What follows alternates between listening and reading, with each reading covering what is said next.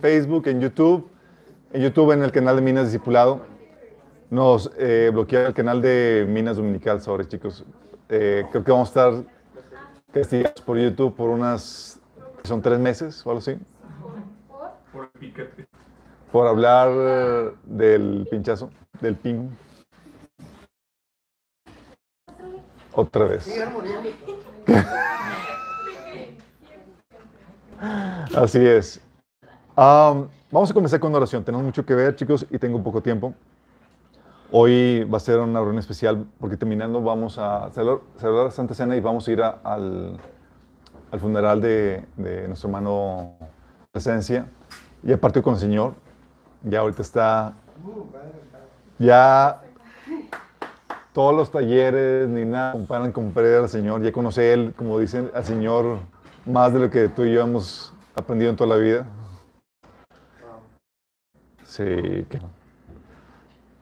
Em, entonces vamos a orar, vamos a ver esto, que de hecho es pertinente a la temática de la Santa, la, Pascua, y también pertinente al tema que eh, de, la partida de nuestro hermano Juan.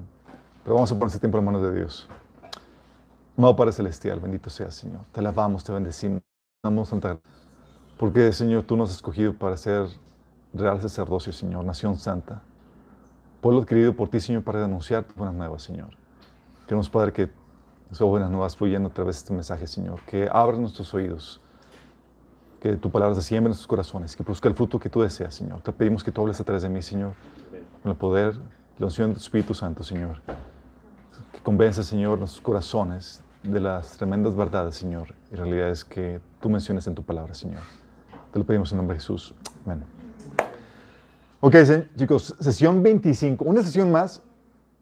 Ah, no, dos sesiones más y hubiéramos hecho la mitad del año. No, de hecho fueron seis meses, una semana. Seis meses, una semana.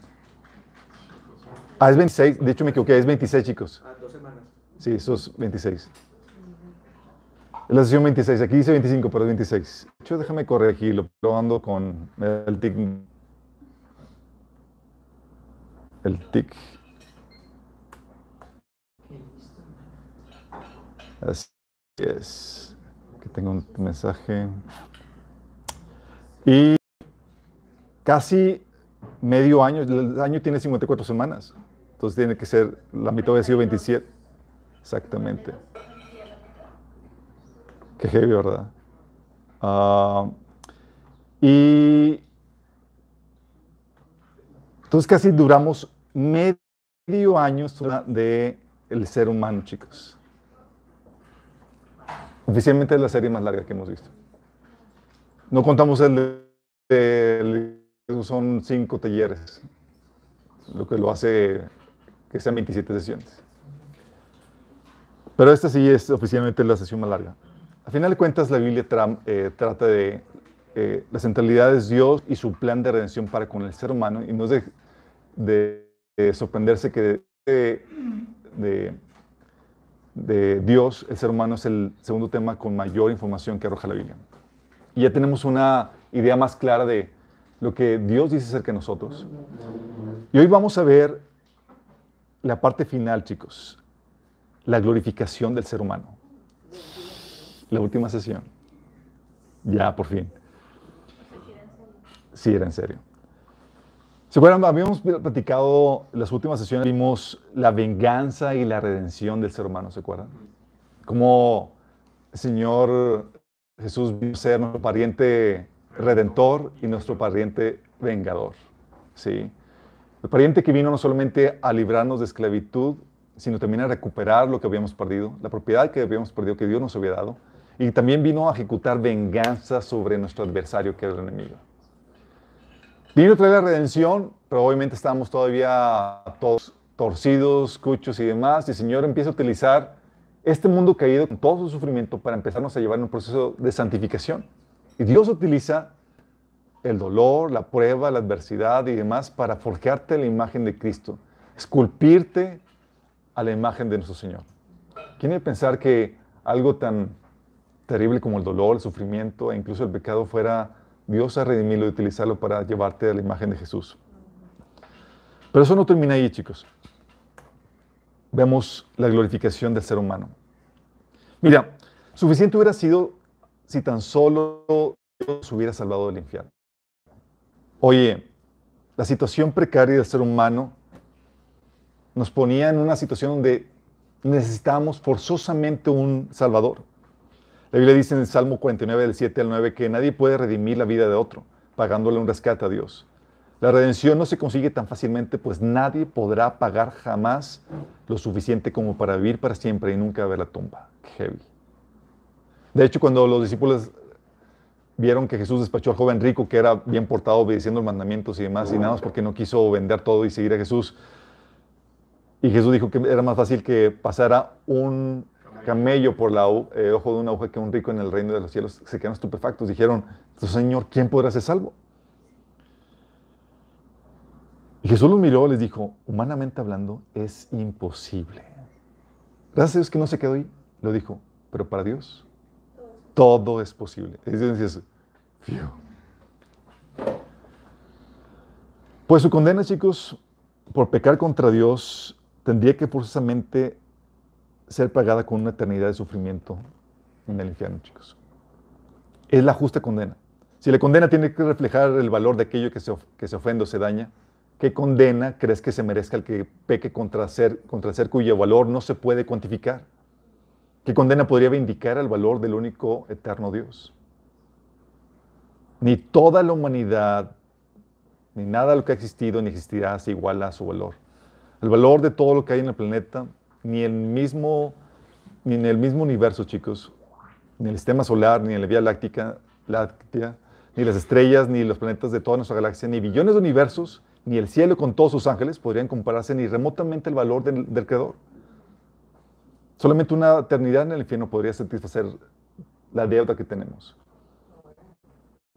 Y el Señor hacía esta tremenda deuda. De hecho, en eh, Apocalipsis 20, del 10 al 15, dice, los muertos fueron juzgados según lo que habían hecho, conforme a lo que estaba escrito en los libros. El mar devolvió a sus muertos, la muerte y el infierno devolvieron los suyos, y cada uno fue juzgado según lo que había hecho. La muerte y el infierno fueron arrojados al lago de fuego. Este lago de fuego es la muerte segunda. Aquel cuyo nombre no estaba escrito en el libro de la vida es arrojado al lago de fuego. ¿Qué fue? Un lago de fuego. Y no es por un ratito, es por la eternidad. De hecho, Marcos 9, del 44 al 45 dice, si tu mano te hace pecar, córtatela. Más te vale entrar en la vida manco que ir con las dos manos al infierno, donde el gusano no muere y el fuego no se apaga.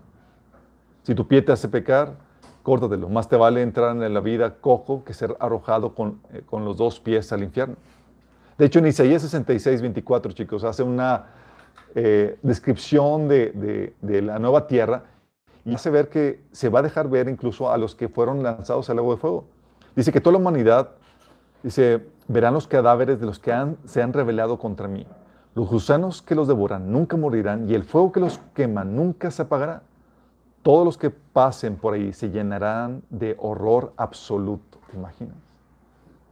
Apocalipsis 14, el 9 al 11 dice, si alguien adora a la bestia y a su imagen y se deja ponerla en la frente o en la mano la marca de la bestia, beberá también del vino del furor de Dios que en la copa de su ira está puro, no diluido.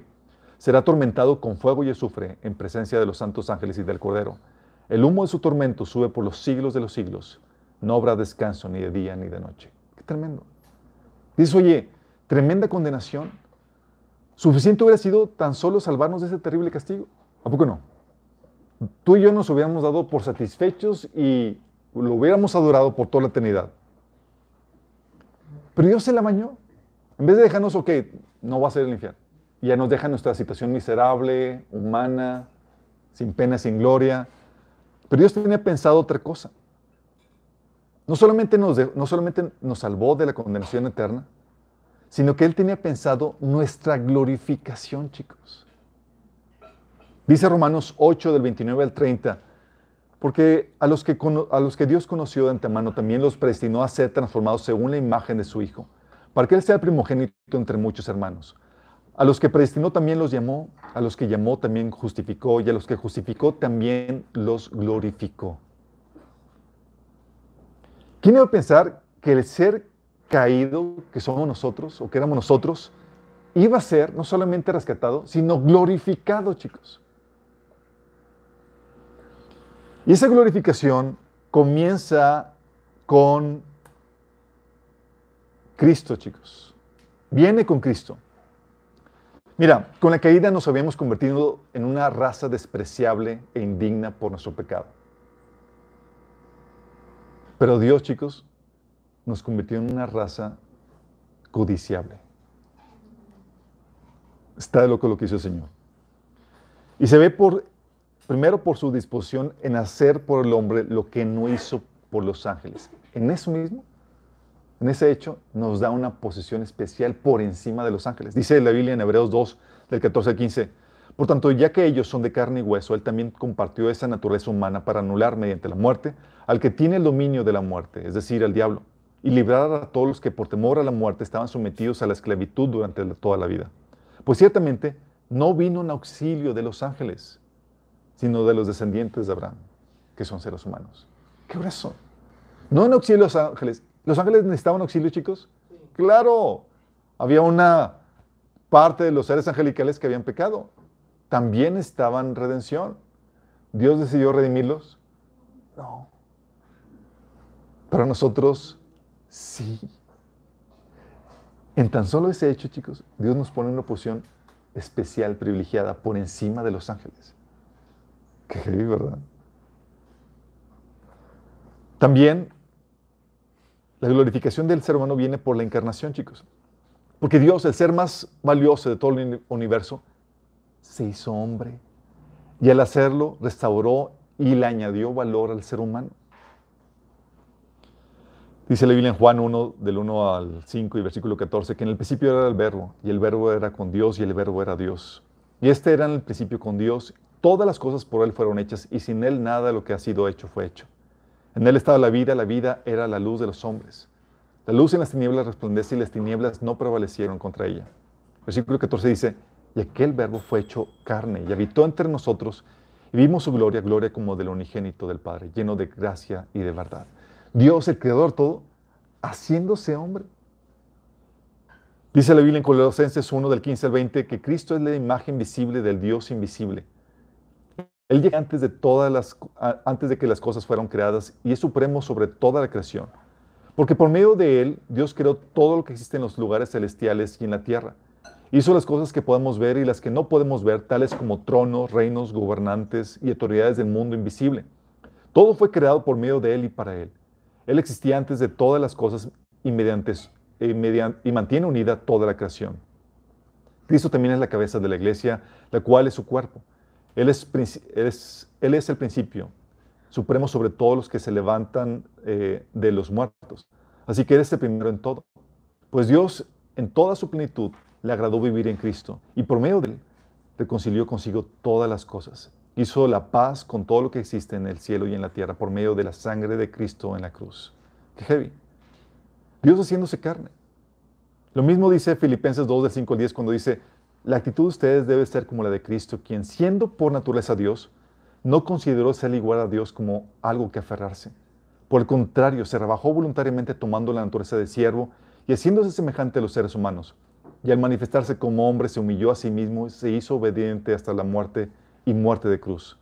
Por eso Dios lo exaltó hasta lo sumo y le otorgó el nombre que está sobre todo nombre, para que en el nombre de Jesús se doble toda rodilla en el cielo y en la tierra y debajo de la tierra, y toda lengua confiese que Jesucristo es el Señor, para la gloria de Dios Padre. Eso, chicos, es...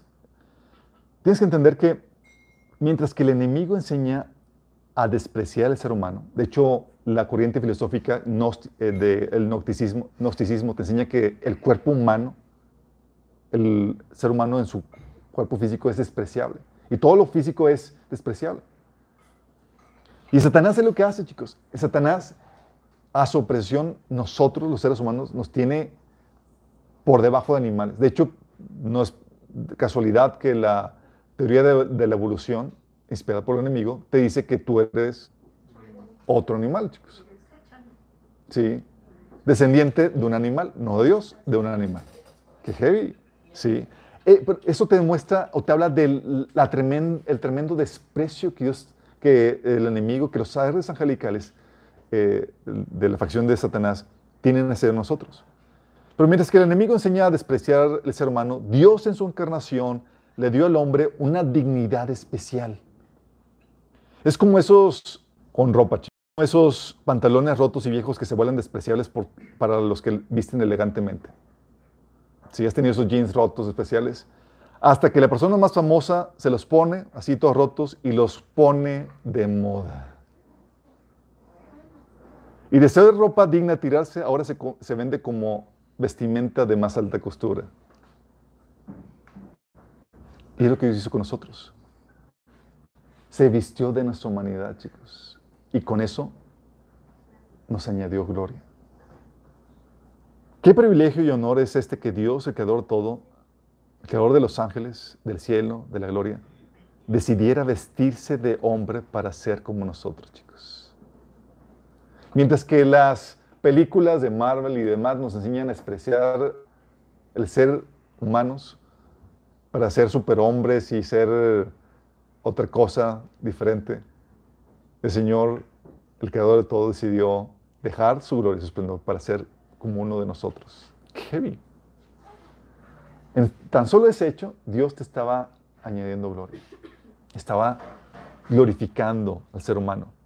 También la glorificación del ser humano viene en esa posición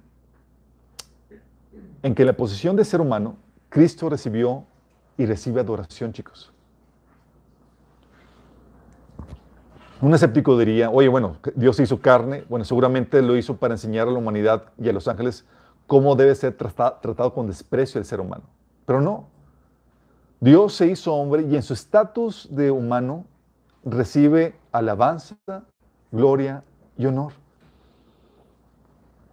Dicha adoración la recibe mientras permanece como humano, como un representante de la humanidad, chicos.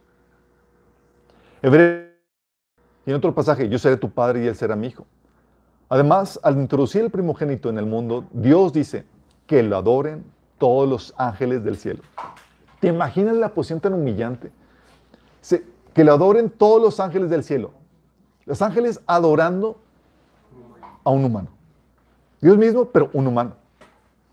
¡Qué heavy! En Apocalipsis 5, del 11 al 14, cuando habla de la glorificación del Señor, porque déjame, decirte, cuando el Señor resucitó, desde su encarnación, el Señor Jesús, o Dios encarnado, va a permanecer como ser humano para siempre, chicos. No se va a desvestir de su humanidad. Sí. Y en esa humanidad, en la glorificación de Jesús en Apocalipsis 5, del 11 al 14, fíjate lo que dice. Dice, miré y oí la voz de muchos ángeles alrededor del trono y de los seres vivientes y de los ancianos, y su número era millones de millones que decían en gran voz, el cordero que fue inmolado es digno de tomar el poder, las riquezas, la sabiduría, la fortaleza, la honra, la gloria y la alabanza. Y a todo lo creado que está en el cielo y sobre la tierra, y debajo de la tierra y en el mar, y a todas las que en ellos hay, oí decir, al que está sentado en el trono y al Cordero, sea la alabanza, la honra, la gloria y el poder por los siglos de los siglos.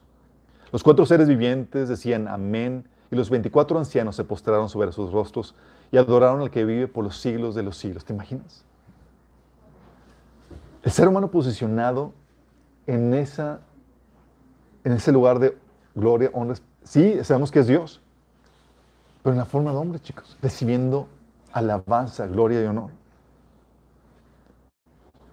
En 8 de 54, Jesús, cuando lo, acusaron de, que se estaba haciendo más importante que Abraham, le decían, ¿acaso tú eres mayor que nuestro padre Abraham, el cual murió? Y también los profetas murieron. ¿Quién te crees tú? Jesús respondió, si yo me glorifico a mí mismo, mi gloria nada es. Pero el que me glorifica es mi Padre, el que ustedes dicen que es su Dios. Dios glorificando a Jesús en la forma de un ser humano, chicos. También la glorificación del ser humano viene no solamente porque recibe Cristo alabanza, gloria y honor en la forma de un ser humano, sino también porque en su posición de hombre, sin poderes divinos, venció a Satanás. La Biblia enseña en Filipenses capítulo 2 que el Señor se despojó de sí mismo. ¿De qué? No de su naturaleza divina, sino de sus atributos divinos y tomó forma de hombre. y cuando estuvo aquí en la tierra, en la forma en la que vivía el hombre, sin ningún poder extra, pero en la forma en la que vivió Adán antes de la caída, en esa posición de humano, débil y demás, venció al querubín más poderoso que Dios jamás haya creado. No solamente lo venció, dice la Biblia, que lo humilló públicamente. Qué ¿verdad? Dice, dice Colosenses 2 del 13 al 14, ustedes estaban muertos a causa de sus pecados porque aún no les habían quitado la naturaleza pecaminosa. Entonces Dios les dio vida con Cristo al perdonar todos nuestros pecados. Él anuló el acta con los cargos que había contra nosotros y la eliminó clavándola en la cruz. De esa manera desarmó a los gobernantes y a las autoridades espirituales, los avergonzó públicamente con su victoria sobre ellos en la cruz. ¿Se imaginan? Un ser humano versus un, el querubín más, más glorioso, Dios los pone enfrente y el ser humano lo despojó y lo humilló y lo derrotó en la cruz. Y habían platicado que eso lo, lo, lo logró porque se sometió a la sabiduría de Dios. Sabiduría que sobrepasa la sabiduría de cualquier otro ser creado, chicos. Y es la misma forma en la que nosotros, al someternos a Dios por encima de nuestro propio criterio, seguimos dándole al enemigo derrota tras derrota, chicos. Te dice, Señor, no entiendo por qué me ordena hacer esto. Y Señor, confía en mí. Porque la sabiduría de Dios sobrepasa la del mundo, chicos. Colosenses 2, del 7 al 8 dice, más bien exponemos el misterio de la sabiduría de Dios, una sabiduría que ha estado escondida y que Dios ha destinado para nuestra gloria desde la eternidad. Ninguno de los gobernantes de este mundo le porque de haberla entendido, no habrían crucificado al Señor de la gloria. Fíjate, está hablando de que por la sabiduría superior de Dios, pudo vencer, pudo ser vencido el enemigo. Porque de haber entendido, de haber entendido la sabiduría de Dios, jamás hubieran crucificado a Jesús. Qué grueso. Entonces, en su posición de humano, de, ser, de hombre, sin poderes divinos, venció a Satanás. Y con eso revistió al ser humano de una gloria especial, chicos. También en su estatus de hombre, fue exaltado a lo sumo. Filipenses 2, del 9 al 11 dice que por eso Dios lo exaltó hasta lo sumo y le otorgó el nombre que está sobre todo nombre, para que ante el nombre de Jesús se doble toda rodilla en el cielo y en la tierra y debajo de la tierra, y toda lengua confiese que Jesucristo es el Señor, para gloria de Dios Padre. Esa exaltación, chicos, conllevaba el posicionarlo por encima de todo principado, potestad, con toda autoridad, chicos. Por eso dice Mateo 28, 18, Jesús se acercó entonces a ellos y les dijo, se me ha dado toda autoridad en el cielo y en la tierra, chicos.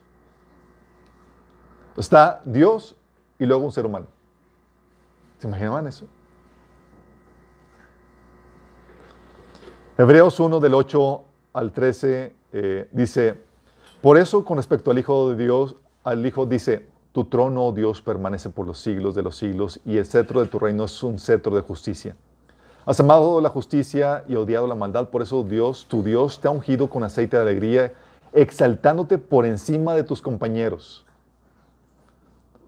¿A cuál de los ángeles dijo Dios jamás, siéntate a mi diestra hasta que ponga a tus enemigos por estrado a tus pies? ¿A cuál de los ángeles, chicos? Cero. ¿A quién fue? A un ser humano, chicos. Qué El hombre también recibió, empezó a ser glorificado en Jesús porque en su estatus de hombre no solo es Dios, sino que ahora ejerce todos sus atributos divinos, chicos. Es cierto, la Biblia dice en, Filipenses capítulo 2 que despojó de sí mismo, pero en la resurrección, chicos, Él recuperó la gloria que había gozado desde antes de la fundación del mundo.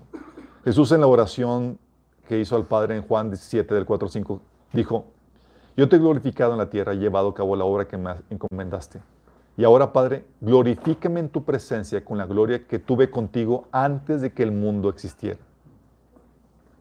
Esa gloria, con sus, todos los atributos divinos que tenía, lo recuperó Jesús. Por eso dice Efesios 1:23, hablando de la omnipresencia de Cristo.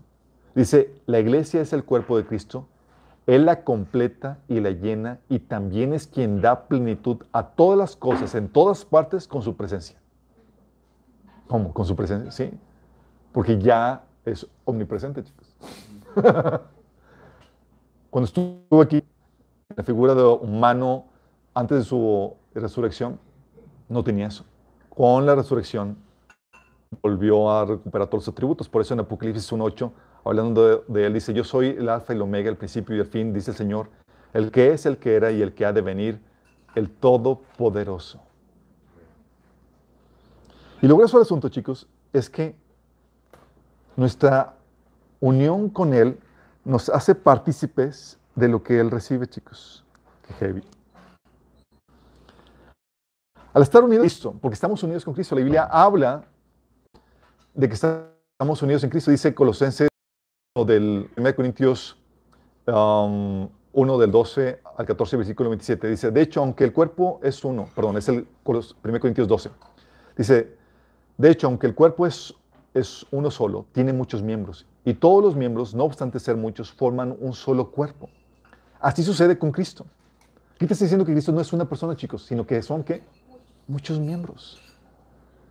Todos fuimos bautizados por un solo espíritu para constituir un solo cuerpo, ya seamos judíos o gentiles, esclavos o libres, o todos y a todos se nos dio a beber el mismo espíritu. Ahora bien, el cuerpo no consta de un solo miembro, sino de muchos. Ahora bien, ustedes son el cuerpo de Cristo y cada uno es miembro de ese cuerpo. Por eso dice 1 Corintios 6, 17 que el que se une al Señor se hace uno con Él en espíritu, chicos. Estamos unidos a Él. Por eso también en Romanos 7, 4 dice, por tanto, amados hermanos, la cuestión es la siguiente. Ustedes murieron en el, al poder de la ley cuando murieron con Cristo y ahora están unidos a aquel que fue levantado de los muertos. Estamos unidos a Él. Somos uno con Él en espíritu. En Romanos 8, 1 dice, por tanto, no hay ninguna condenación para los que están unidos a Cristo Jesús, los que no andan conforme a la carne, sino conforme al Espíritu. Y a Él, ustedes están unidos a Cristo Jesús, quien Dios ha hecho nuestra sabiduría nuestra justificación, santificación y redención. Qué eso. Y al estar unidos con Cristo, compartimos del amor de Dios, chicos. ¿Sabes tú que por estar unidos a Cristo, Dios te ama en la misma magnitud en la que ama Dios Jesús? ¿Te has imaginado eso? Juan 17, dice, yo estoy en ellos y tú estás en mí que gocen una unidad tan perfecta que el mundo sepa que tú me enviaste y que los amas tanto como me amas a mí. Qué heavy. Tú yo gozando del amor que Cristo recibe por estar en Cristo, chicos. También recibimos su bendición, chicos. Efesios 1.3 dice, toda alabanza sea para Dios, el Padre nuestro Señor Jesucristo, quien nos ha bendecido con toda clase de bendiciones espirituales en los lugares celestiales, porque estamos unidos a Cristo. Qué grueso. Nos ha bendecido con toda bendición espiritual, chicos. Romanos 11, 17 dice, algunas ramas del árbol de Abraham, algunos del pueblo de Israel, han sido arrancados y ustedes los gentiles, que eran ramas del olivo silvestre, fueron injertados. Así que ahora ustedes también reciben la bendición que Dios prometió a Abraham y a sus hijos, con la cual comparten con ellos el alimento nutritivo que proviene de la raíz del olivo especial de Dios recibimos las bendiciones prometidas a Abraham. Cosas que ni tú ni yo, por ser gentiles, tendríamos derecho a participar, pero por estar unidos a Cristo, recibimos esa bendición. De hecho, dice en Efesios 3, 16, el plan de Dios consiste en el siguiente, tanto los judíos como los gentiles que creen la buena noticia gozan por igual de las riquezas heredadas por los hijos de Dios. Ambos forman parte del mismo cuerpo y ambos disfrutan de las promesas de las bendiciones que pertenecen a Cristo Jesús. También compartimos su herencia, chicos. Dice Efesios 1:11, es más, dado que estamos unidos a Cristo, hemos recibido una herencia de parte de Dios, porque Él nos eligió de antemano y hace que todas las cosas resulten de acuerdo con su plan. ¿Recibimos una herencia? Sí. Jesús tenía que recibir una herencia y tú y yo por estar unidos a Cristo recibimos esa herencia, chicos. Dice Romanos 8, 17 que si somos hijos, también somos herederos herederos de Dios y coherederos con Cristo. Dice Gálatas 3:29 que, y si ustedes pertenecen, pertenecen a Cristo, son de la descendencia de Abraham y herederos según la promesa. ¿Qué herencia, chicos? Tenía que heredar a Cristo. Había varias herencias, eh, había algunas herencias que tenía que recibir Jesús. Una venía por el pacto de Abraham.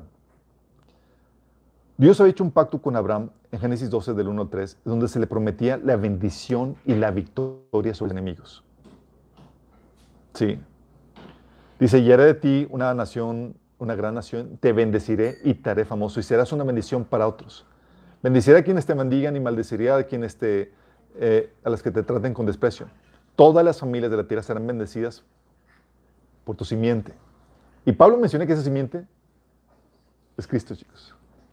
La promesa de la bendición que Dios hizo el pacto con Abraham, que vendría por medio de la simiente, era por medio de Jesús.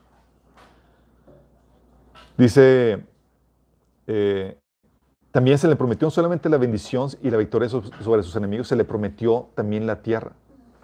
Génesis 1, 12, de, Génesis 12, versículo 7 dice, daré esta tierra a tu descendencia. Dios hizo un pacto con Abraham y le prometió la tierra a su descendencia, chicos. ¿Quién es esa descendencia? Es Cristo, su simiente. ¿sí? Y nosotros al estar unidos con Dice, eso lo ratifica en Génesis capítulo 13 y también Génesis capítulo 15. Pero no solamente recibe, tenemos las promesas dadas a Abraham por pacto de recibir la bendición, la victoria sobre los enemigos y la tierra, sino también tenemos la herencia que Jesús tenía que recibir por el pacto davínico, chicos. ¿Qué se le prometió a David? Al linaje de David se le prometió darle el reino de Israel, chicos. Primero de Crónicas 17, del 10 a 14, fíjate lo que dice. Te anuncio y demás que yo, el Señor, te edificaré una casa a, a David. Cuando tu vida llegue a su fin y vayas a reunirte con tus antepasados, yo pondré en el trono a uno de tus descendientes, uno de tus hijos y afirmaré su reino. Será él quien construye una casa en mi honor, yo firmaré su trono para siempre. ¿A quién es el único que se le promete afirmar el trono para siempre, chicos? Jesús. Jesús. Y él, al hacer la redención de nosotros, chicos, ha hecho una casa de nosotros, una casa para Dios. Tú y yo somos parte de la casa de Dios. Dice, yo seré su padre y él será mi hijo. Jamás le negaré mi amor como se lo negué a quien reinó antes que tú. Al contrario, para siempre lo estableceré en mi casa y en mi reino, y su trono será firme para siempre. Dios está prometiendo que su linaje iba a reinar. No solamente iban a heredar la bendición, la tierra, sino el gobierno, chicos. Y esos pactos hallan su cumplimiento completo y permanente en Jesús, el Mesías. ¿Sí? Por eso en Mateo 1.1 dice, luego la genealogía de Jesús, dice, hijo de Abraham, hijo de David. ¿Por qué crees, chicos? Es el heredero de las promesas. Por eso, chicos, como estamos en Cristo, somos partícipes de eso. Si sabes que a quien se le había dado el derecho a gobernar es el linaje de David, estamos conscientes de eso. Y sin embargo, los discípulos, chicos, pertenecían a esas tribus de Israel no necesariamente la tribu de, David. Y a él, a ellos, les prometió que iban a reinar sobre las doce tribus de, Israel, chicos. ¿Por qué? Si ni siquiera pertenecían a ellos. Porque en Cristo se vuelven linaje de Judá y herederos de la promesa, chicos.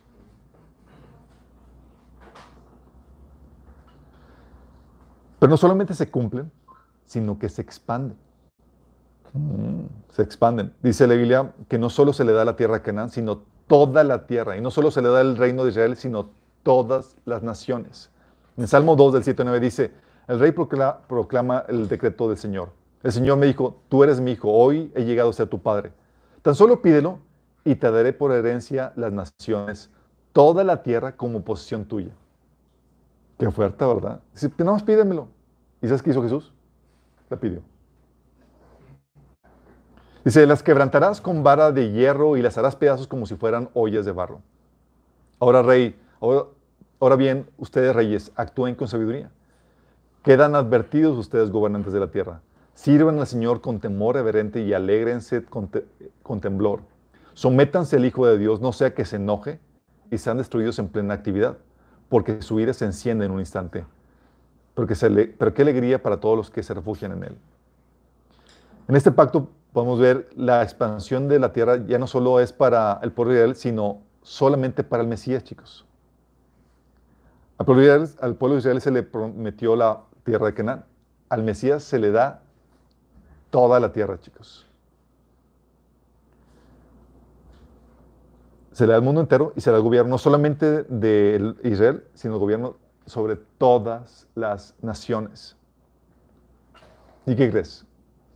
Al estar unidos con Cristo, somos coherederos juntamente con Él de estas promesas. Por eso a ti y a mí se nos promete que vamos a reinar juntamente con Cristo y vamos a, a, eh, a quebrantar a las naciones con vara de hierro. Una promesa que era dada solamente al Mesías, chicos. ¿Por qué se nos, da, se nos las da a nosotros también? Porque en Cristo somos, estamos unidos con Él y somos copartícipes de eso, chicos. O sea, las promesas mesiánicas aplican a nosotros. Qué loco, ¿verdad? Todos somos, recibimos su bendición, su herencia y su glorificación, chicos. Esto va a estar bueno. Juan 17, 22, 23, Jesús oraba, yo les he dado tu gloria que me diste para que sean unos, así como nosotros somos uno. Yo en ellos y tú en mí. Yo les he dado la gloria que me diste. ¿Qué eso? En Hebreos 1.13 dice, ¿a cuál de los ángeles dijo Dios jamás, siéntate a mi diestra hasta que ponga a tus enemigos por estado a tus pies? Si sabes que el Señor Jesús está ahorita sentado a la diestra de Dios. bueno, eso no solamente aplica a Cristo.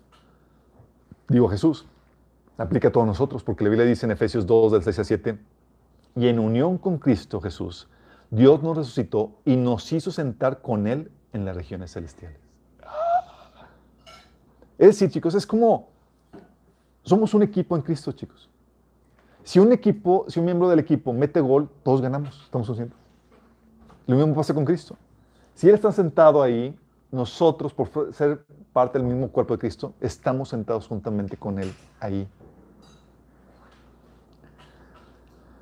Dice, nos resucitó, nos hizo sentar con Él en las regiones celestiales para mostrar en los tiempos venideros la incomparable riqueza de su gracia que por su bondad derramó sobre nosotros en Cristo Jesús. Dice Romanos 8, de 16 al 17, el, el Espíritu mismo da testimonio a nuestro Espíritu de que somos hijos de Dios, como cantamos hace rato. Y si hijos también herederos, y herederos de Dios, y coherederos con Cristo, si es que padecemos juntamente con Él, para que juntamente con Él seamos glorificados. Fíjate, para que juntamente con Él seamos glorificados. Vamos a compartir la gloria que recibió Cristo. Y ese que donde vuela la tapa de tus sesos, chicos. Porque esa glorificación que recibe Cristo es particularmente para la iglesia, que somos cuerpo. No los santos del Antiguo Testamento, no los santos de la tribulación, su cuerpo que es la iglesia. Y Dios nos ha glorificado a la iglesia de varias formas, juntamente con Cristo. Primero, chicos, nos ha glorificado con la sabiduría que nos ha otorgado. Dios reservó una sabiduría que no le fue revelado a los ángeles, pero que sí fue revelada a la iglesia para la gloria nuestra. Dice 1 Corintios 2, del 7 al 8. Más bien exponemos el misterio de la sabiduría de Dios una sabiduría que ha estado escondida y que Dios ha destinado para nuestra gloria desde la eternidad. ¿Te has imaginado esto? Un conocimiento escondido de los ángeles. Muchos hoy, cuando ven alguna aparición angelical, esperan que los ángeles les revelen algo. Y se dice, no, no, no, vamos a sentar a los ángeles en la congregación porque la sabiduría va a fluir de la iglesia. Qué heavy, ¿verdad? Dice, ninguno de los gobernantes de este mundo la entendió porque de haberla entendido no habían crucificado al Señor de gloria. Efesios 3 del 8 al 10 dice acerca de eso.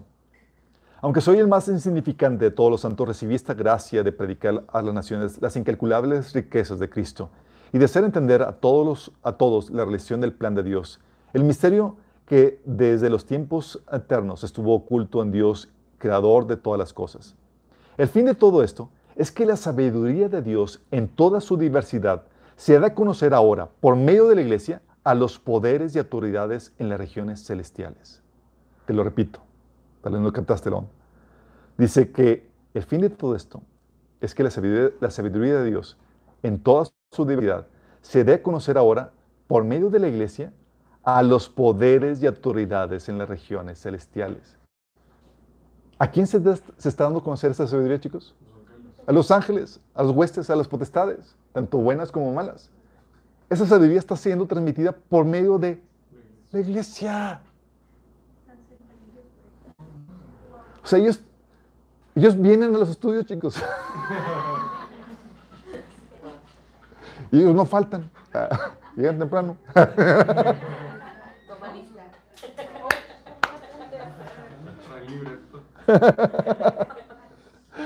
Qué grueso, cómo Dios iba a revelar esa sabiduría por medio de nosotros, no solamente en, la, en lo que el Señor, eh, en la enseñanza que Dios eh, daría a la iglesia, sino también en cómo Dios opera en ella y a través de ella, chicos. Dice la Biblia en 1 Pedro 1.12, se les, dio, se les dijo que los mensajes que habían recibido a los profetas del Antiguo Testamento no eran para ellos, sino para ustedes. Y ahora esta buena noticia les fue anunciada a ustedes por medio de aquellos que les predicaron con el poder del Espíritu Santo enviado del cielo. Todo es tan maravilloso que aún los ángeles observan con gran expectación cómo suceden estas cosas, chicos. Están en la expectativa viviendo y aprendiendo, viendo cómo se desarrolla todo el plan de Dios, chicos. ¿Te imaginas? Canal ahí celestial con todo lo que sucede, la trama, la trama de la iglesia. Ahí la, parte de cómica y la parte de drama y la parte de terror. ¿Te imaginas? Pero están así atentos a todo lo que está pasando con nosotros, chicos. Somos el centro de atención en medio de esto. ¿Qué es? Entonces, la sabiduría que Dios, que Dios otorgó a la iglesia, Dios nos ha dado una, una gloria especial, chicos. Dice que esta sabiduría es para nuestra gloria, reservada para nosotros. ¿Qué es eso? Mientras que el mundo va en busca de revelación de seres angelicales y espíritus guías y demás, la verdadera revelación fluye a través de nosotros para los seres angelicales. ¿Quién hubiera pensado eso?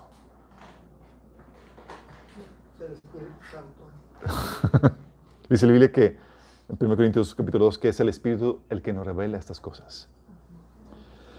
No solamente es glorificada la iglesia por encima de los ángeles en la sabiduría, sino también ahora, chicos, en Cristo, la iglesia es glorificada por encima de los ángeles en autoridad y en poder. Y es aquí donde cambia todas las reglas del juego, chicos. En la versión original del ser humano, éramos menores en rango y poder que los ángeles. ¿Se acuerdan cuando, cuando habíamos visto? La Biblia dice en Salmo 8, del 4 al 5, que es el hombre para que le tengas de memoria y del Hijo del Hombre para que lo visites. Lo has hecho poco menor que los ángeles. Sumete. Entonces es Dios, ángeles, luego nosotros. ¿Vamos? Dice Judas 1 del 8 al 10. No obstante, de la misma manera estos soñadores mancillan la carne y rechazan la autoridad y blasfeman de las potestades superiores. Pero cuando el arcángel Miguel contendía con el diablo, disputando con él por el cuerpo de Moisés, no se atrevió a proferir juicio de maldición contra él, sino que dijo, el Señor te reprenda. Pero estos blasfeman de cuantas cosas no conocen y en las que por naturaleza conocen se corrompen como animales irracionales. Fíjate cómo habla de, de que rechazan la autoridad y está acusando a esas personas y dice, y blasfeman de las autoridades, de las potestades superiores o autoridades superiores. Porque los ángeles están por encima de los seres humanos, chicos.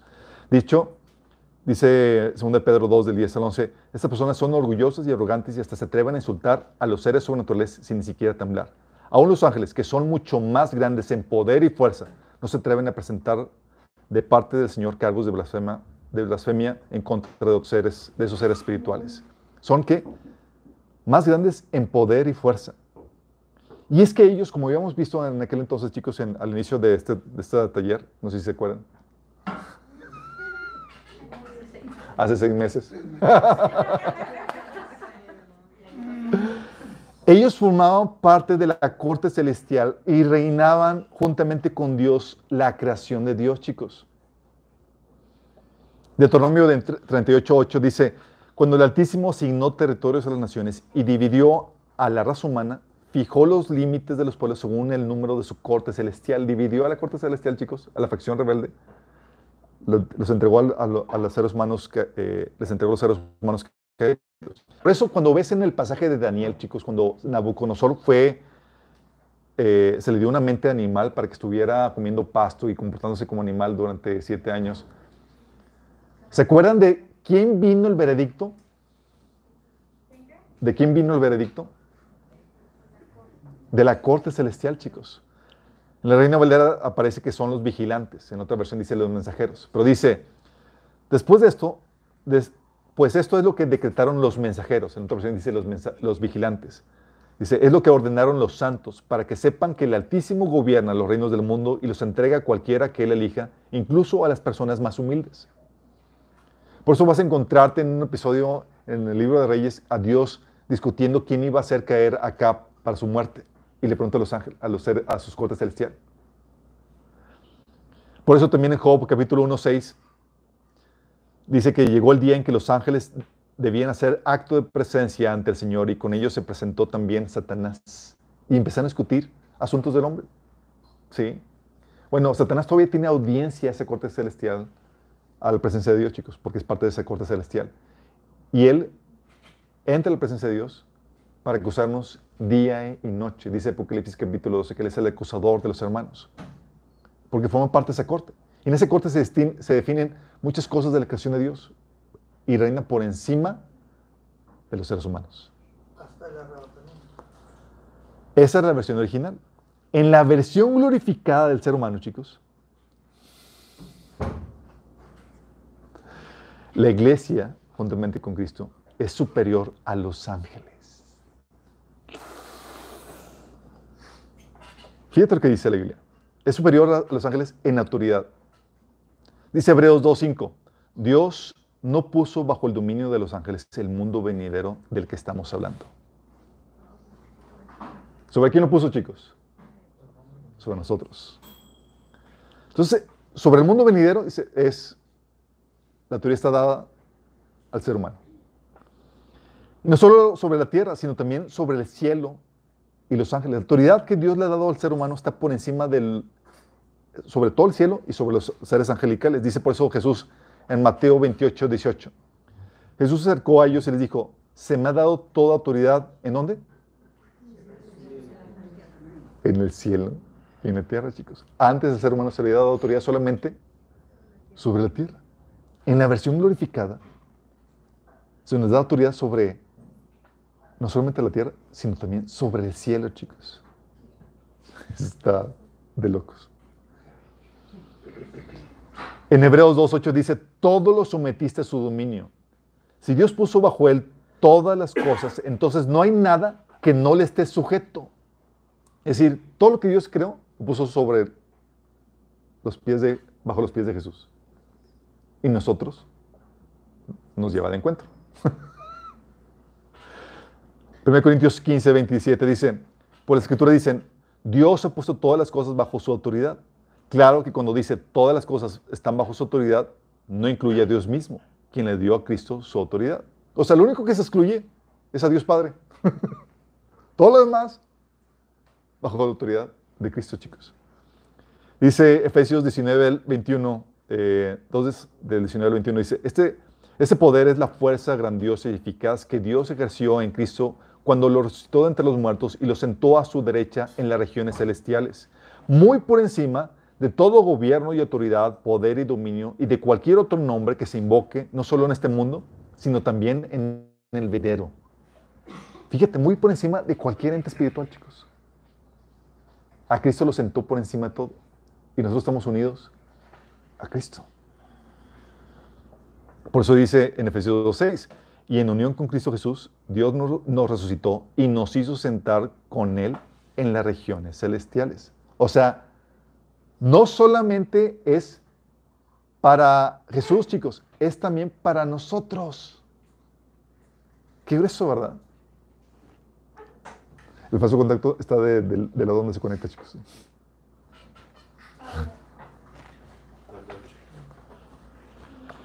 En Apocalipsis 2, del 26 al 28, dice, a todos los que salgan vencedores y me obedezcan hasta el final, les daré autoridad sobre todas las naciones. Gobernarán las naciones con vara de hierro y les harán pedazos como si fueran ollas de barro.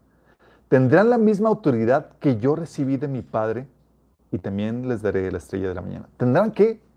La misma autoridad que recibió del Padre. ¿Qué es eso? ¿Vamos a tener la misma autoridad? Sí. 1 Corintios 6, del 2 al 3 dice, ¿acaso no saben que los creyentes juzgarán al mundo? Y si ustedes han de juzgar al mundo, ¿cómo no van a ser capaces de juzgar cosas insignificantes? ¿No saben que aún a los ángeles los juzgaremos? ¿Cuánto más los asuntos de esta vida? Chicos, para juzgar a los ángeles, tú tienes que estar posicionado por encima de los ángeles. Para que puedas ser puesto como autoridad de ellos. Tengo una pregunta. O sea, esto habla después de que ya sea la venida de Jesús. Así vamos a ver cuándo aplica. Vamos por allá. Y lo grueso del asunto, chicos, es que ahora nosotros vamos a formar parte del concilio celestial.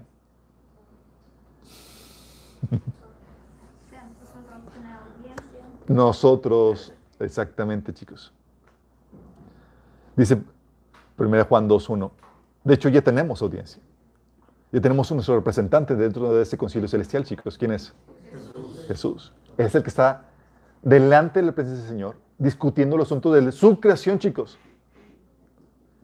Dice 1 Juan 2.1, más que mis queridos hermanos, les escribo estas cosas para que no pequen. Pero si alguno peca, tenemos un abogado que defiende nuestro caso ante el Padre. Es Jesucristo, el que es verdaderamente justo. Él ya está ahí como representante nuestros chicos, de ese concilio. Tenemos a la facción de Satanás, que está parte de ese concilio, y ahora tenemos a un representante nuestro, a Jesús. ¿A poco? Acuérdate lo que dice acerca de Satanás en Apocalipsis 12:10, que él es el acusador de nuestros hermanos, el cual los acusa, nos acusa delante de nuestro Dios día y noche. Entonces tienes a Satanás que forma parte de ese concilio discutiendo asuntos de la humanidad, en contra de la humanidad. Pero ahora tenemos a un representante nuestro, a Jesús, que forma parte de ese concilio y que nos defiende delante del Padre. Por eso, chicos, tú vas a encontrar en Apocalipsis 4, del 13 4, que ahora ese concilio está formado por ciertos personajes que algunos no saben identificar quiénes son. Se les llama los ancianos. Dice, alrededor del trono había otros 24 tronos con los que estaban sentados 24 ancianos vestidos de blanco, con una corona de oro en la cabeza. Alrededor del trono, chicos, 24 ancianos. En tronos, chicos. ¿Quiénes son esos, esos ancianos? La iglesia. ¿A quién se le prometió que se iban a sentar en tronos? A la iglesia. ¿A quién se le prometió que se iban a vestir de blancos? A la iglesia. ¿A quién se le prometió que iban a ser coronados? A la iglesia. Por eso, también el enigma se, descubre en Apocalipsis 5, del 8 al 11 al 10, cuando dice, los 24 ancianos se postraron delante del Cordero, todos, todos tenían arpas y copas de oro llenas de incienso, que son las oraciones de los santos, y cantaban un cántico nuevo diciendo, digno eres de tomar el libro y de abrir sus sellos, porque tú fuiste inmolado y con tu sangre nos has redimido para Dios de todo linaje le y lengua, pueblo y nación, y nos has hecho para nuestro Dios reyes y sacerdotes, y reinaremos sobre la tierra. Sin embargo, hay que aclarar algo, chicos. Esta autoridad suprema aún no se ejerce por completo. ¿Cuándo se va a ejercer, chicos? Se va a ejercer. Se va a ejercer. Va, va en progresión, chicos. Sí. Cuando suceda el rapto, vamos a ejercer toda nuestra autoridad en el cielo. Al regreso, se empieza a implementar en la tierra. Por eso dice, por eso dice Hebreos 2.8, dice, todos lo sometiste a su dominio. Si Dios puso bajo él todas las cosas, entonces no hay nada que no le esté sujeto. Ahora bien, es cierto que todavía no vemos que todo le esté sujeto. Entonces, sí, no vemos que todavía hay rebeldes que no se quieren someter. y es, ¿cuándo va a ser? Apocalipsis 2.10 habla de lo que sucede cuando somos llevados al cielo, chicos. Somos llevados al cielo y fíjate lo que dice. Luego oí en el cielo un gran clamor. ha llegado ya la salvación y el poder y el reino de nuestro Dios, ha llegado ya la autoridad de su Cristo, porque ha sido expulsado el acusador de nuestros hermanos, el que los acusaba día y noche de nuestro Dios. Cuando llegamos al cielo, chicos, nosotros vamos a juzgar a, a Satanás y lo vamos a expulsar. Y por eso dice, ha llegado ya la autoridad de su Cristo. Ahora sí está ejerciendo su autoridad. Y ahora sí, patitas a Satanás en la calle. ¿Quién lo corrió? Nosotros. ¿Y ahorita cómo ve Jesucristo a Satanás en el coche? Pues, fíjate.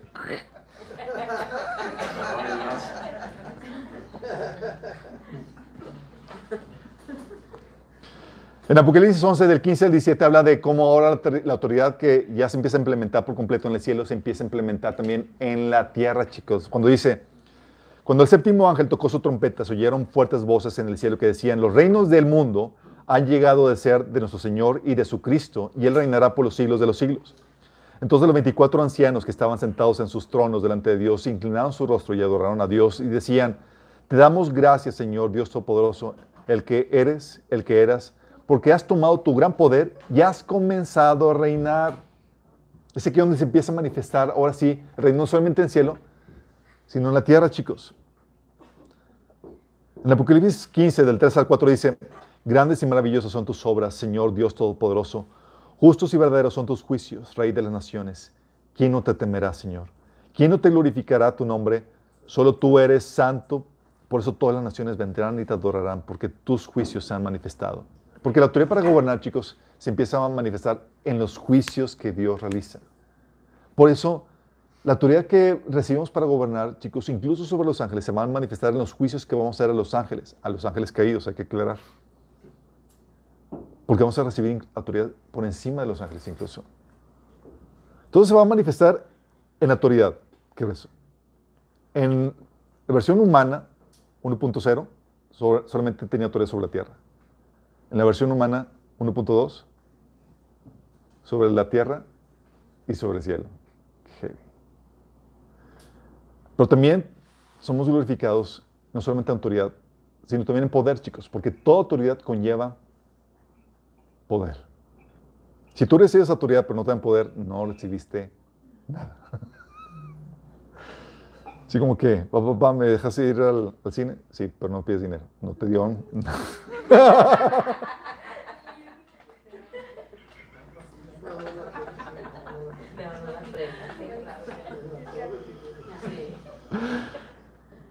Y en autoridad, en poder también, chicos. Fíjate lo que dice la Biblia en 1 Corintios 15, de 27 al 28. A ver, dice, Cristo tiene que reinar hasta que humille a todos sus enemigos debajo de sus pies. Y el último enemigo que será destruido es la muerte. Pues las escrituras dicen, Dios ha puesto todas las cosas bajo su autoridad. Claro que cuando dice todas las cosas bajo su autoridad, no incluye Dios mismo quien le dio a Cristo su autoridad. Entonces, cuando todas las cosas estén bajo su autoridad, el Hijo, el hijo pondrá a mismo, se pondrá a sí mismo bajo, bajo la autoridad de Dios, para que Dios, quien le dio a su Hijo autoridad sobre todas las cosas, sea completamente supremo sobre todas las cosas en todas partes. Esto, como les había comentado, esa autoridad suprema conlleva poder, chicos. Y ese poder se va a manifestar en nuestros cuerpos glorificados, chicos. 1 Corintios 15, del 42 al 55 dice, y entiendan esto porque aquí empieza a hablar de distinciones de los cuerpos y características de los cuerpos. Dice, también hay cuerpos en los cielos y cuerpos en la tierra.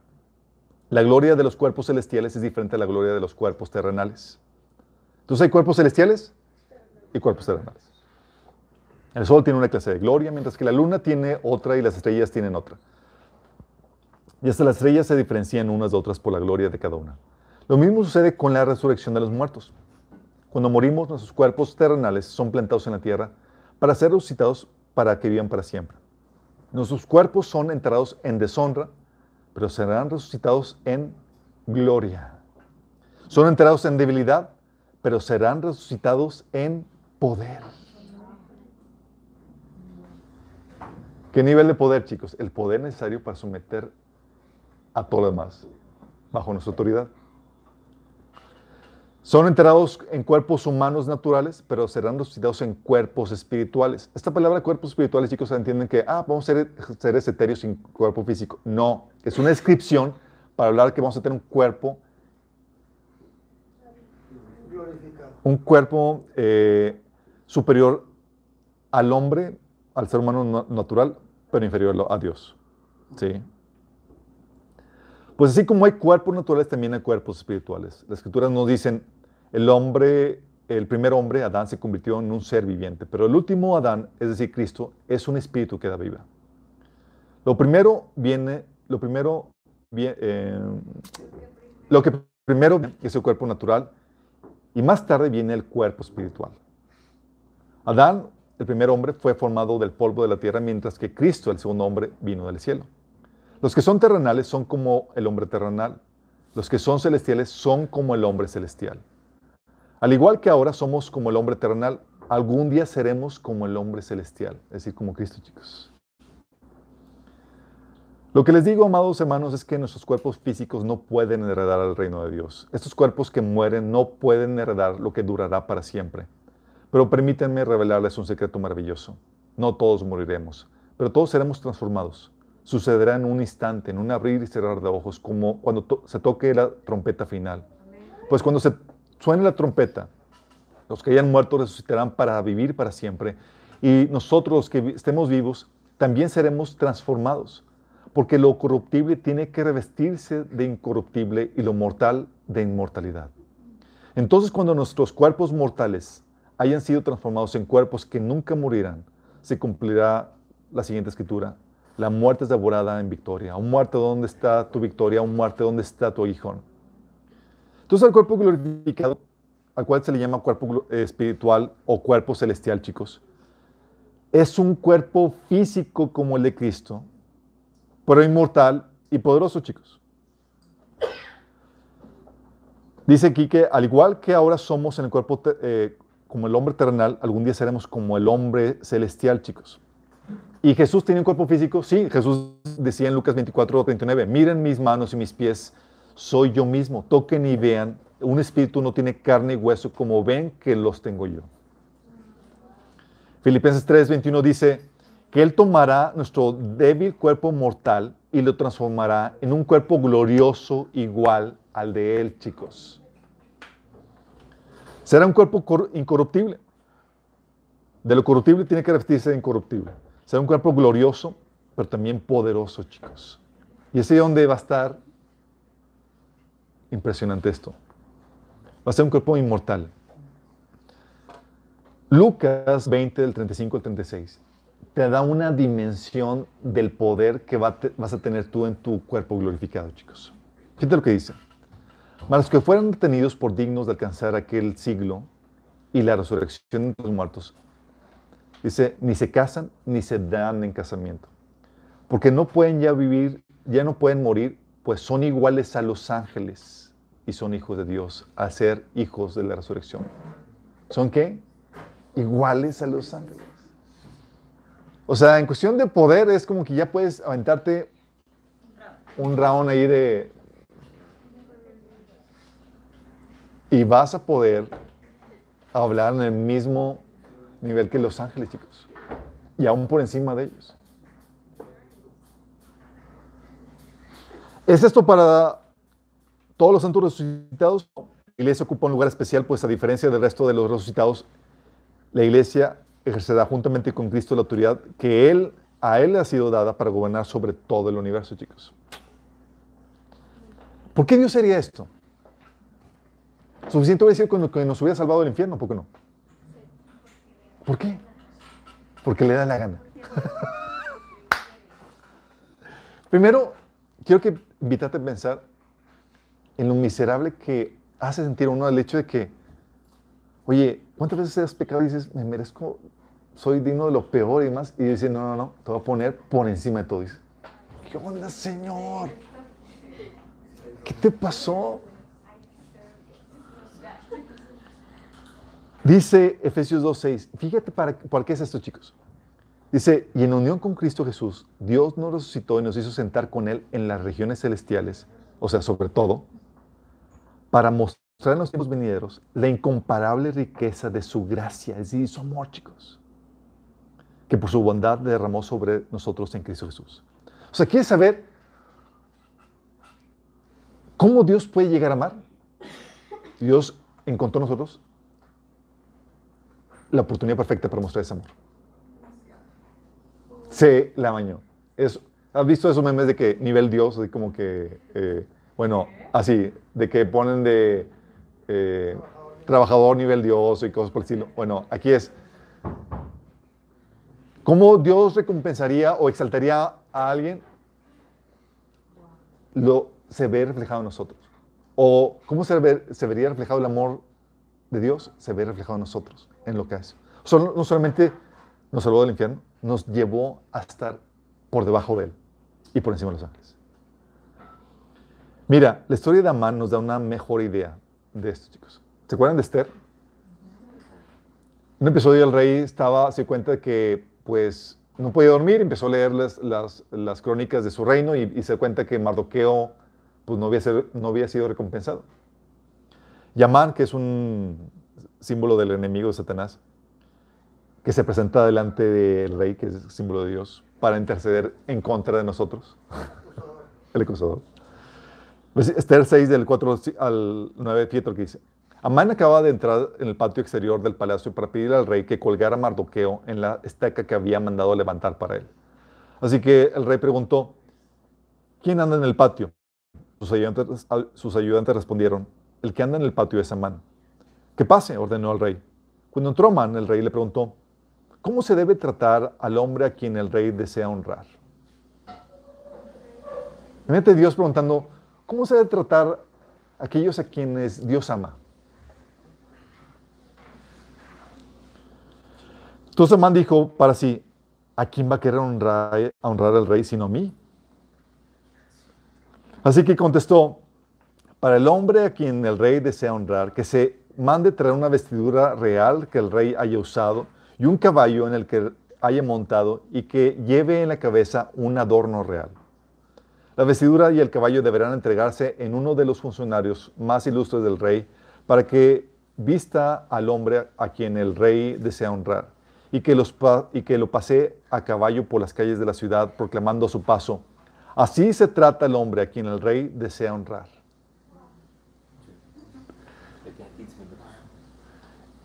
¿Y qué hace el Señor? Nos viste de gloria, honra, esplendor y nos presume. Así es a quien, como Dios trata, a quienes Él ama. Qué rezo, ¿verdad? Dios se la amañó con nosotros, chicos. Ya me vi. Ya me vi.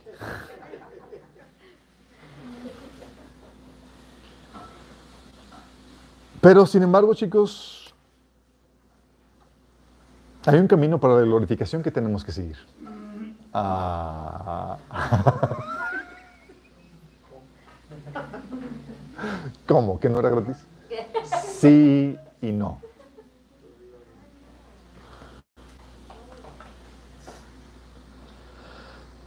El camino a la glorificación comienza por la fe en Cristo. Dice en Hechos 26, del 17 al 18, hablando Dios a, a Pablo, le decía, te envío a estos para que les abra los ojos y se conviertan de las tinieblas a la luz y del poder de Satanás a Dios, a fin de que por la fe en mí reciban el perdón de los pecados y la herencia en santificados. Toda esta herencia es por la fe en Cristo, chicos. Sí, por la fe en Cristo es que estamos unidos a Él, recibimos el perdón de pecados y el acceso a esta gloria, chicos. Pero dentro del cuerpo, chicos, hay partes gloriosas y partes no tan gloriosas. ¿Sí?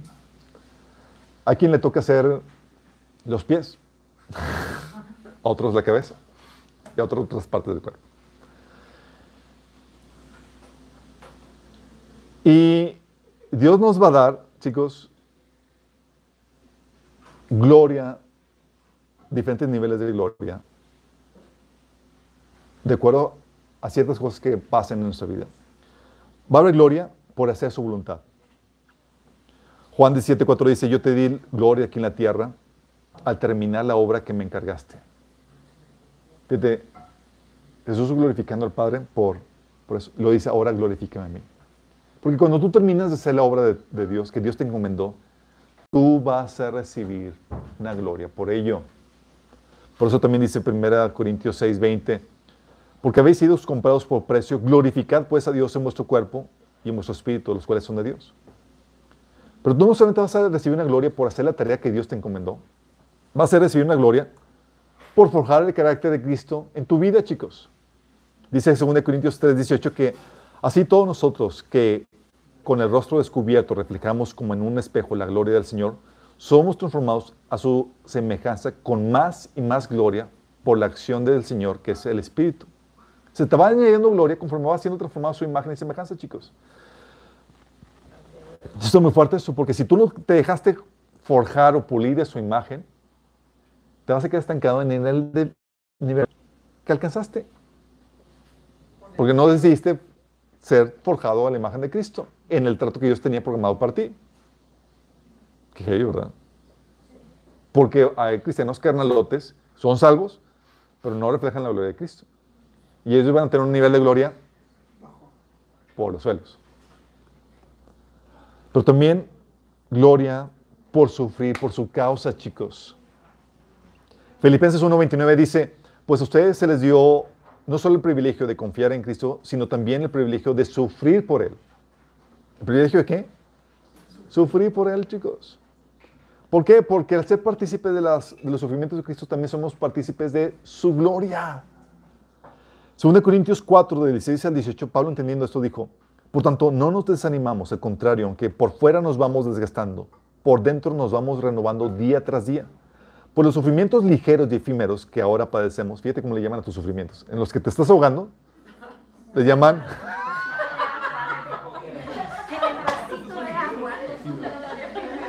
Para ti es, ah, Señor. Señor dice,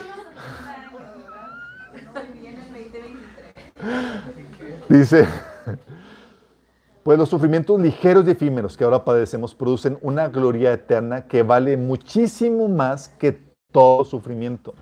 Así que no nos fijamos en lo visible, sino en lo invisible, ya que lo que se ve es pasajero, mientras que lo que no se ve es eterno. 1 Pedro 1, del 6 al 7 dice Pedro, así que alégrese de verdad, les espera una alegría inmensa.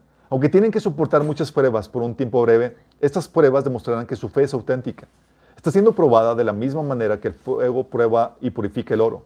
Aunque la fe de ustedes es mucho más preciosa que el oro mismo. Entonces su fe, al permanecer firme en tantas pruebas, les traerá mucha alabanza, gloria y honra en el día que Jesucristo sea revelado a todo el mundo. ¿Qué te va a traer eso? Gloria, honra y alabanza. Va a ser glorificado. Pero como les comento, hay niveles de glorificación, chicos. ¿Sí?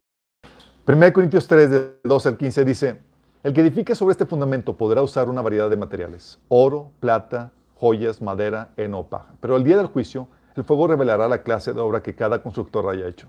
El fuego mostrará si la obra de alguien tiene algún valor. Si la obra permanece, ese constructor recibirá una recompensa, va a ser glorificado. Pero si la obra se consume, el constructor sufrirá una gran pérdida. El constructor se salvará, pero como quien apenas se escapa atravesando un muro de llamas. Eh, Como decimos en México, De panzazo. de panzazo. Mateo 19:30 dice Jesús, pero muchos que ahora son los más importantes en ese día serán los menos importantes. Y aquellos que ahora parecen menos importantes en ese día serán los más importantes. Por eso Pablo te animaba que pongas la mirada en ese momento de glorificación que vas a recibir. En ese momento recibí la recompensa. Y Pablo te animaba diciendo en 1 Corintios capítulo 9, del 24 al 27, ¿no se dan cuenta de que en una carrera todos compiten, pero solo una persona se lleva el premio? Así que corran para ganar. Todos los atletas entrenan con disciplina, lo hacen para ganar un premio que se desvanecerá, pero nosotros lo hacemos por un premio eterno. Por eso yo corro cada paso con propósito. No solo doy golpes al aire, disciplino mi cuerpo como lo hace un atleta, lo entreno para que haga lo que debe hacer. De lo contrario, después de predicarles a otros, yo mismo quede descalificado. ¿Sí vas entendiendo? Te está diciendo, hey, Compite para ganar. No te, no te conformes con, ah, pues eh, lo que importa es que, es que participes. No, no, no, no, no. Esa cultura mediocre que hoy dice es, llévate la, el primer premio.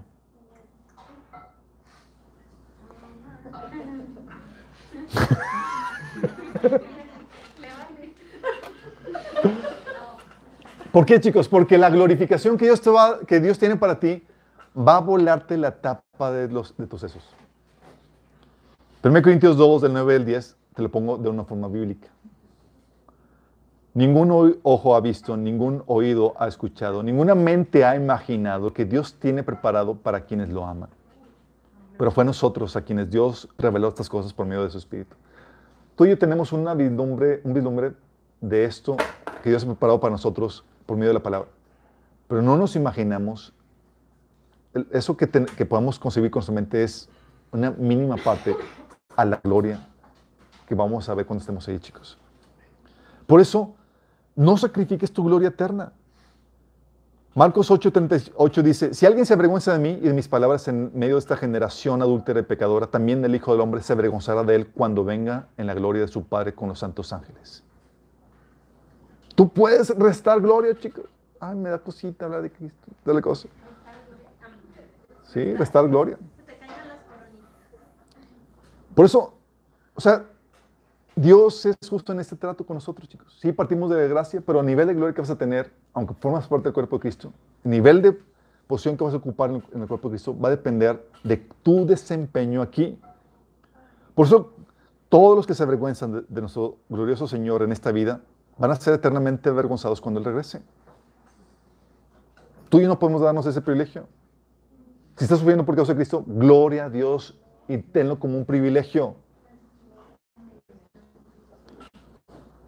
Mateo 25, 26 al 30 dice, pero el Señor le contestó, siervo malo, ¿se acuerdan cuando se presentaron a, darle cuentas de, su, de lo que habían hecho? Siervo malo y perezoso, al que no produjo nada. Así que sabías que cosecho donde no es sembrado y recojo donde no es esparcido. Pues debías haber depositado mi dinero en el banco para que mi regreso lo hubiese recibido con intereses. Quítenle las monedas y dénselas al que tiene los diez mil. Porque todo el que tiene se le dará más y tendrá en abundancia al que no tiene se le quitará hasta lo que tiene. Y ese siervo inútil, échenlo fuera, a la oscuridad donde habrá llanto y rechinar de dientes. Alejado de la, de la gloriosa presencia del Señor. Porque chicos, así es este asunto. Todos los que no consideraron que valía la pena sacrificarse en el servicio a nuestro Señor van a ser relegados al último lugar de autoridad. Todos los que no consideraron importante el hacer la tarea del Señor les será quitado todas las, todas las tareas importantes del reino, chicos. ¿Cómo se te va a dar a ti algo cuando en esta vida considerabas despreciable servir al Señor? ¿Cómo?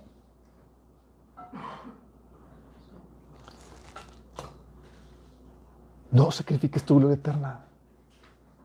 Si ya formas parte del cuerpo de Cristo, es unido en Él, pero aún dentro de ese cuerpo de Cristo hay rangos, hay gloria, autoridad, diferentes niveles. Eso lo vemos en el taller de la bendición. Termino con estos dos pasajes. Romanos 5.2. Debido a nuestra fe, Cristo nos hizo entrar en este lugar de privilegio inmerecido en el cual ahora permanecemos. Y esperamos con confianza y alegría participar de la gloria de Dios. La esperanza del cristiano desde el inicio del movimiento cristiano siempre ha sido participar de la gloria de Dios.